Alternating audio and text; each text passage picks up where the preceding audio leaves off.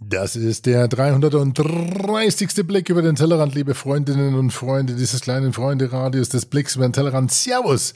Und heute geht's saftig in den zweiten Teil des Interviews zwischen, ja, gar nicht mal Interviews, eher Gespräch zwischen Tom Klein und meiner einer zum Thema Next Level Podcasting. Auf geht's! Soll das jetzt schon losgehen? Das geht los, ja. Rakete! $16 million worth of airplanes strapped to my ass. Transmitters? And the next generation radio content in my ears. We don't need no stinking transmitter. I like to think I'm flying into the future. Podcasting is Alex Wunschel.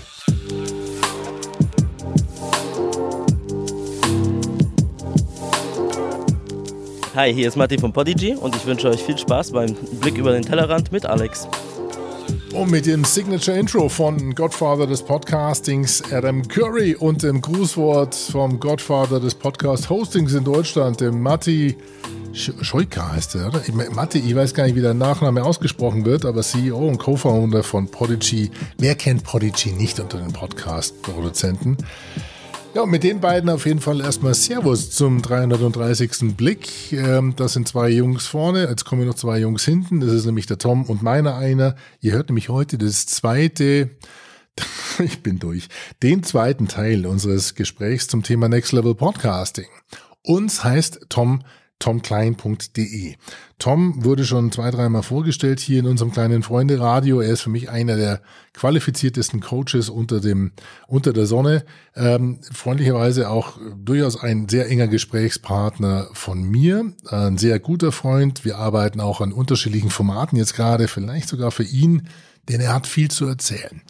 Und er lässt sich dann immer nicht nehmen, mich auch so ein bisschen vor sich herzutreiben, zumindest akustisch. Und ähm, daraus entstehen schöne ja, Dialoge, ein schöner Austausch und ähm, da wollte mal wissen, was ist eigentlich Next Level Podcasting, Alex? Und das haben wir in 30 Minuten mal durchexerziert. Die ersten 15 habt ihr das letzte Mal schon gehört, jetzt gibt's den zweiten Teil.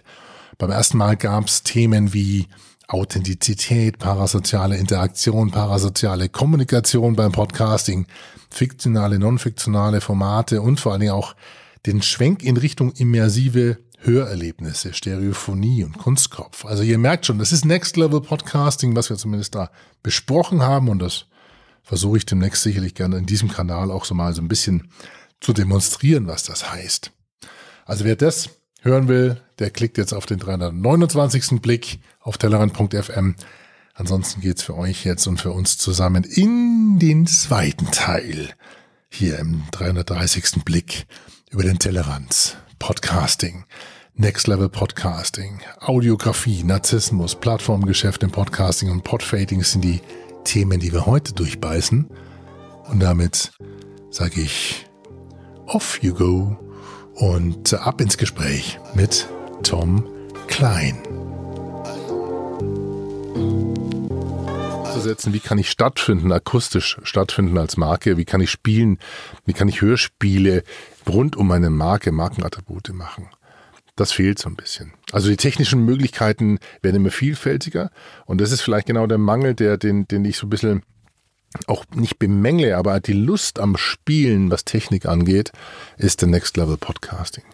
Also, wenn ich es richtig verstehe, ist das eine Kombination aus Einblicke gewähren in die authentischen Hintergründe für professionelle Produktionen einerseits und gleichzeitig eine ganz neue Ebene von technischer Professionalität äh, zu haben, in der man das tut.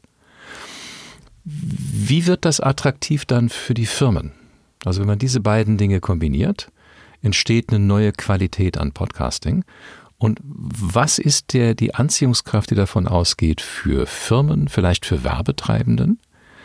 Ähm, worauf springen die an bei diesem Thema? Ich glaube, in unserem Teil 1 damals hatten wir es ja kurz dann auch als Ergebnis angerissen, wobei wir gar nicht darauf hingearbeitet hatten, aber dieses Audiografie in Unternehmen oder in Transformationsprozessen, wobei es da ja schon wieder kontextbezogen formuliert war, ist aber trotzdem aus meiner Sicht eine ganz, nach wie vor eine ganz spannende neue, ein Stilmittel der Kommunikation, auch für, Unterne auch für Unternehmen intern. Und da gibt es ähm, wahnsinnig starke Vorreiter, auch in Deutschland. Ähm, Simon Dücker zum Beispiel, der hat auch der viel Ahnung in dem Umfeld und hat sehr viel auch dahin gearbeitet, auch mit seinen eigenen Papieren zu überlegen, wie kann, wie können Unternehmen lernen anhand dessen, was sie wissen. Und Unternehmenswikis ist das eine, liest keiner. Ja, Unternehmenspodcast mag das andere sein, aber wenn das keiner hört, ist auch blöd. Ja, das heißt, man muss einfach hergehen und sagen, überlegt euch mal, welches Wissen ihr in welcher Art aufbereiten könnt in Unternehmen, um Botschaften, um Strategien, um Transformationen zu begleiten, um Mitarbeiter zu erreichen, und zwar so, dass sie Lust haben zuzuhören. Und ich war jetzt mit mehreren Firmen, wir haben einen Podcast produziert und dann schaut man auf die Downloadzahlen und merkt so ein bisschen so, sag mal, die Downloadzahlen, die tun sich aber ein bisschen schwer. Ihr habt ja mehr Mitarbeiter als Downloads. Ähm, schaut man mich natürlich zurecht an und sagt, ja, ich kann ja nicht jeden Mitarbeiter verpflichten, den Podcast zu hören. Sag ich, nein, ich verpflichte nicht, aber es müsste auch eigentlich eine Chance sein, zu überlegen, ob die nicht Lust bekommen, das zu tun. Also niemanden verpflichten, das zu tun, aber es, ähm, wenn, wenn wir das so, wenn wir das schaffen, also intern erstmal deinen engeren Freundesbekanntenkreis ähm, dazu zu gewinnen, zu sagen, ich muss dich hören, weil es ist immer was Tolles, was ihr da macht. Und dann die Mitarbeiter zu motivieren, zu sagen, Mensch, es ist echt, also klasse, was, die, was wir da machen und was, wie das gemacht ist. Dann habe ich diesen Hebel und auch die, die, die berechtigte Erwartungshaltung, dass da draußen vielleicht viel mehr sind, die das auch interessiert. Ja. Im Moment wird es umgedreht gemacht. Ich mache intern irgendwas, habe die Erwartung gar nicht, dass meine Mitarbeiter das interessiert und dann fragt man sich natürlich, ja, aber warum soll das der Rest der Welt interessieren, wenn ihr selber nicht mhm. merkt, ihr bereitet das so auf, dass intern die Leute darauf warten, dass eine neue Episode erscheint. Also nichts ist interessanter, glaube ich, als dass man hinter die Kulissen schaut und mitbekommt, wie Entscheidungen getroffen werden. Zum Beispiel, ich könnte mir vorstellen, dass es sinnvoll wäre, ein Design Thinking Team beim Entstehungsprozess zu begleiten, damit man versteht in der Firma, wie ein neues Produkt entstanden ist oder warum eine neue Dienstleistung für gut befunden wird. Oder dass man, wenn man es wirklich drauf anlegt, mitbekommt, wie der Vorstand untereinander diskutiert, um zu einer gewissen Entscheidung zu kommen. Ich weiß, das hat auch Compliance-Themen dabei, die, die, die man nicht außer Acht lassen kann. Aber ich glaube, das würde Menschen brennend interessieren, mitzubekommen, was die Abwägungen sind und die Ängste und die Hoffnungen, die mitspielen bei der Entscheidungsfindung. Und würden Sie das dann auch, würden, wären Sie daran passiv beteiligt, würden Sie die Entscheidung verstehen? Ja? Die Gefahr ist natürlich, dass sie auch dann sagen, nee, das könnte ich besser entscheiden. Das ist vielleicht dann wieder, wieder die, der ja, ja. Fußballcoach, der auf dem Sofa sitzt und es immer besser weiß als, als die Profis da draußen. Also ich, ich, ich ahne, dass da auch Risiken mit verbunden sind, aber das hat eine große Kraft. Ja, das sind sie, aber man muss auch sagen, es gibt ein, Erfolg, ein Erfolgsmodell, wenn ich mir jetzt Gimlet anschaue und äh, den ersten, einer der ersten Podcasts von Gimlet Media, die von Spotify mit drei, für 320 Millionen ich glaube 320, 340 Millionen Dollar gekauft wurden. Gimlet Media ist ein Podcast-Produktionshaus, gegründet, glaube ich, 2014, wenn mich nicht alles täuscht. Ähm, und der Alex, Alex Bloomberg hieß er, glaube ich, äh, und sein Kollege, die haben damals einen Podcast gemacht, der hieß Startup.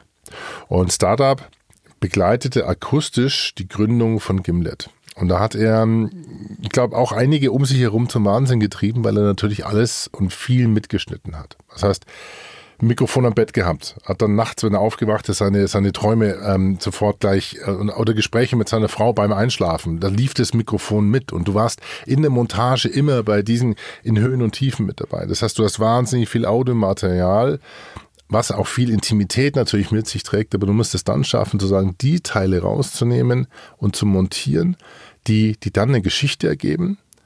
Ähm, und das, das musst du dann einkochen wie eine, wie eine gute Brühe auf ein Minimum. Also, wo du merkst, dass da bleiben von, von zehn Stunden Material bleiben zehn Minuten übrig, die aber so viel Impact haben und dramaturgisch zusammengebastelt so viel Aussagekraft haben.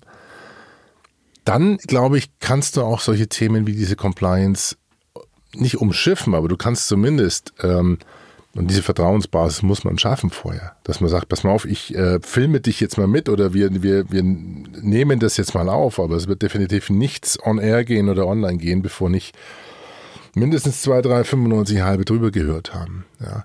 Aber die Chance, trotzdem mal Mäuschen zu sein und für jemanden, der über ein Mikrofon nur an fünf Minuten von so einer Entscheidung oder in so einem Designprozess in der Diskussion mit teilnimmt und merkt, okay, wie wird dort diskutiert, wie wird gearbeitet, Das, glaube ich, ist eine große Chance. Da gebe ich dir absolut recht.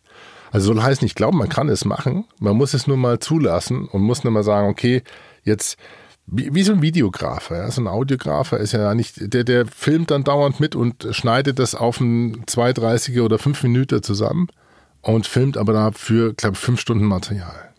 Und solche Kompetenzen müsstest du aufbauen im Unternehmen, damit die das schaffen, das so einzudampfen. Wie unterscheidest du Authentizität in diesem Sinn von Reality TV? Ähm, es wird einigen Menschen nachgesagt, dass weil sie alles sagen, was ihnen so in den, in den Sinn kommt, dass sie irgendwie authentisch wären. Und äh, häufig, glaube ich, ist das nicht ganz richtig, weil das ist manchmal mehr narzisstisch als authentisch. Wie sorgt man dafür, dass Authentizität so die Kraft des Wirk der Wirklichkeit hat, ohne jetzt reduziert zu werden auf, auf die Oberfläche? Ich habe Respekt vor jedem Podcast-Hörer und vor dem, ähm, vor, der, vor, dem, vor der Zeit, die er investiert in den Medienkonsum Podcasting. Und diesen Respekt sollte jeder haben und das wird auch das Regulativ sein, was solche Bereinigungen automatisiert. Also ich glaube, dass Reality TV ähm, und ich meine, wir müssen uns nochmal anschauen, wann und wo Reality TV stattfindet ähm, dann ist das, äh, dann ist, sucht das Format eine eigene Zielgruppe.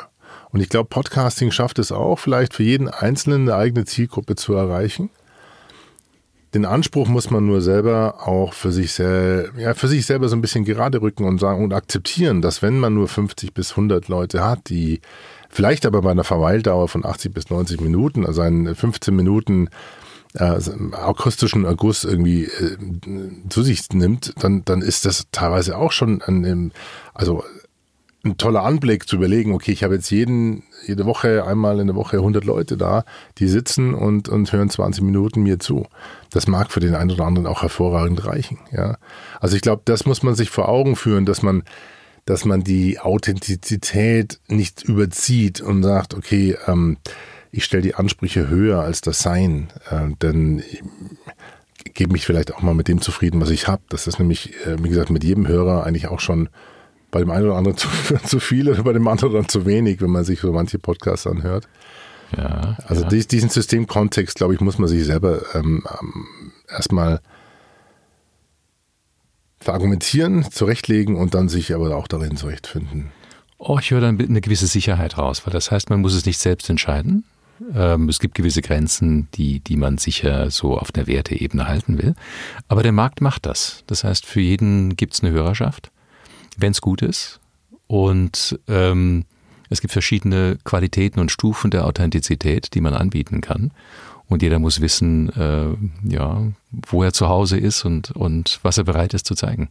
Ich glaube auch, dass Next Level Marketing, äh, Next Level Podcasting, nicht Marketing, auch viel was mit Marketing zu tun hat. Also es wird, der Markt wird das regeln, wie du schon sagst. Wir haben mhm. gerade ganz große Audio-Allianzen wie Audio Now oder äh, oder For Your äh, Ears Only, die jetzt aus Pro7 Sat1 Ecke kommen. Ähm, wir kennen Spotify, wir kennen Audible von Amazon. Das heißt, es wird große Konglomerate geben, die Qualitätsformate nach oben pushen.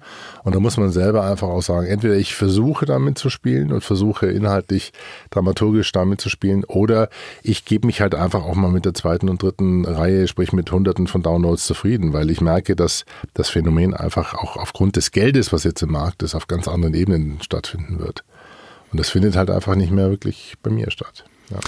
Soll jetzt nicht demotivierend klingen, sondern einfach nur, ich, ich sehe viele, die, die mit ähm, ja, fantastischen Erwartungshaltungen an das Thema rangehen. Ich sehe wenige, die mit so einem großen Respekt sich an das Thema ranwagen wie du. Ja, der sagt, Mensch, ich weiß gar nicht genau, wie, wir müssen erstmal strukturieren, wir schauen mal, was ist die Botschaft, was ist der, was ist der rote Faden und das, das vermisse ich bei, bei, bei manch einem, der herausgeht und sagt, Mist, warum habe ich hier bloß 100 Downloads? Geht ja gar nicht. Ich bin ja so, ich habe so eine tolle Botschaft äh, und dann hört man sich das an und sagt, ja, aber erstmal hast du technisch ein paar Fehler, dann hört sich das einfach scheiße an und äh, Ja, wundere dich nicht. Wobei ich, ich viel davon halte, die Fähigkeit zu haben, einfach loszuplappern. und zu, zu, zu, zu, vertrauen darauf, dass was Gutes bei rauskommt. Ähm, das, das bin ich dabei zu lernen.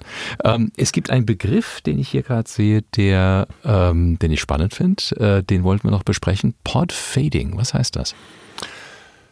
Podfading ist das Phänomen, dass Podcaster einfach aufhören, also out, ausfaden. Äh, dass die, die Motivation sinkt, dass man merkt, äh, das lohnt sich nicht mehr. Das macht keinen, es macht keinen Spaß mehr. Man sieht keinen, du bekommst ja auch relativ wenig Feedback auf Podcast-Episoden. Also es, unsere Episode war seit langem mal wieder eine, die, wo etliches auch an Feedback kam.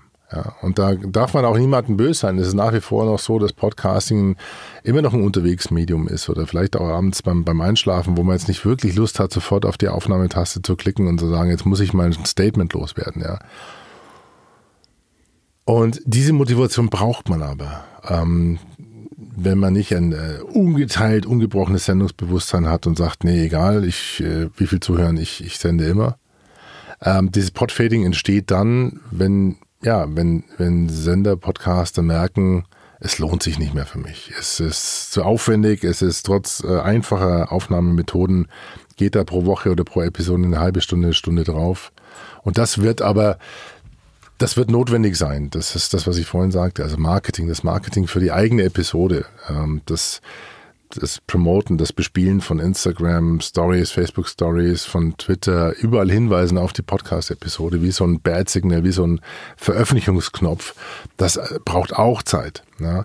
Und diese Zeit ist einfach ein wertvolles Gut. Und ähm, bei manchen ist der Break-Even dann einfach äh, so schlecht, dass er sagt, nee, das äh, rentiert sich nicht. Und das merkt man aus der ersten aus der ersten Welle. Ich habe äh, damals mal auch schon Unternehmenspodcasts gesammelt in der Liste und habe die vor drei Jahren, vier Jahren mal aktualisiert und da waren von 180, die ich damals in der ersten Welle schon gesammelt hatte, waren noch, glaube ich, 20 oder sowas am Senden. Und dann kam es, jetzt geht's wieder los, aber dieses Podfading, das wird auf uns wieder zukommen, weil der Markt ist übersättigt. Hm, es kommt in Wellen.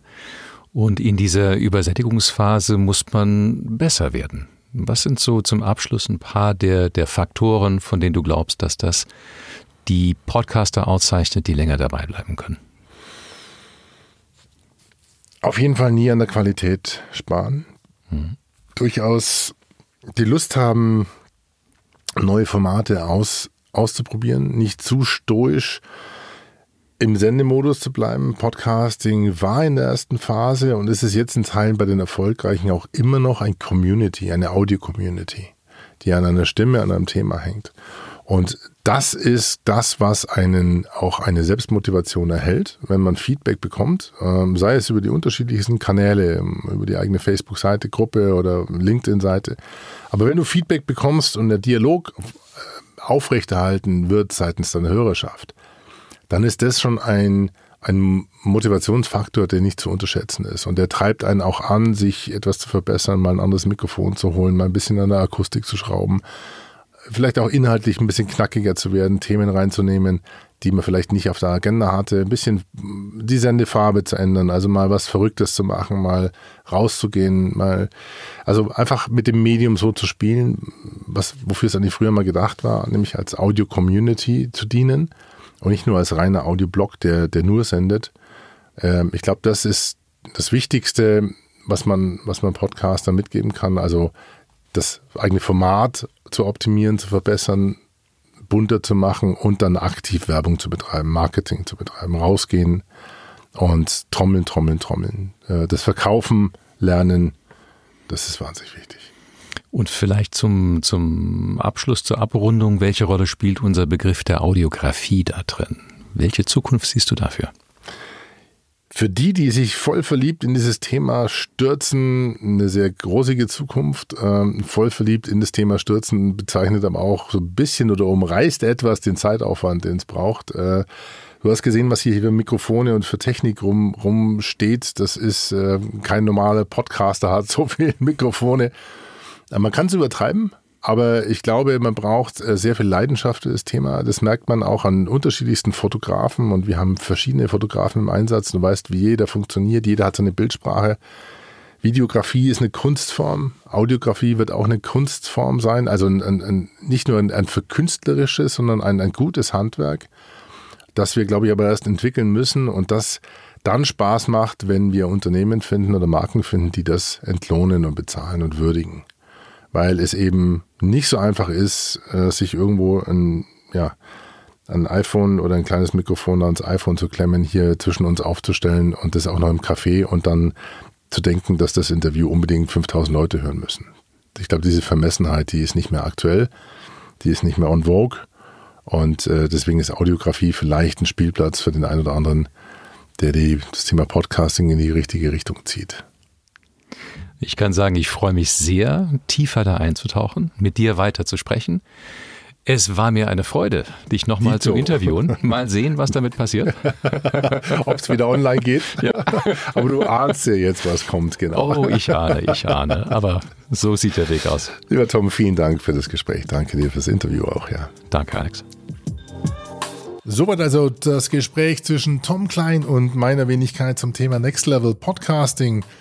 Vielen Dank, lieber Tom, dass du mich da durchgeführt hast, durch die 30 Minuten. Ich habe auch gemerkt, dass äh, Tom es geschafft hat, da den ein oder anderen Knoten bei mir zu lösen und mich auch in gewisser Art und Weise in die ein oder andere Richtung zu motivieren. Denn es sind viele Ideen, viele Gedanken, viele Visionen um das Thema Audio, die bei mir im Kopf rumschweben. Und ja, der Tom schafft es einfach auch, das, das so ein bisschen rauszukitzeln. Und diese Aufnahme ist ja auch entstanden im Rahmen einer Coaching-Session beziehungsweise einer kurzen Session die wir da zusammen gemacht haben. Und ähm, ja, lasst euch überraschen. Ich habe es auch mal umgedreht und habe ihn so ein bisschen gekitzelt.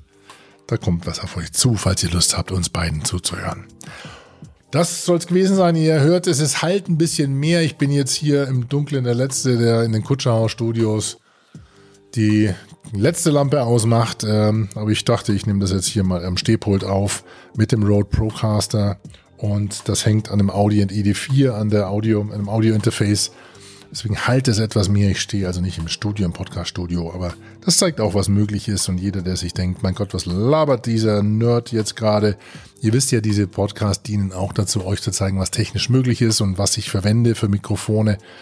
Und äh, das Ganze nennt sich Signalstrecke. Das wird jeweils dann auch auf dem Blog mit runtergeschrieben. Ihr seht also unter tellerrand.fm slash 330 ähm, oder Blick 330. Was ist, äh, weiß gar nicht, was habe ich für ein Kürzel jetzt auf der neuen Domain? Ah, weiß keiner. Okay, auf jeden Fall auf tellerrand.fm seht ihr dann jeweils auch die Tools und Software und Gadgets, die ich für diese Produktion verwende.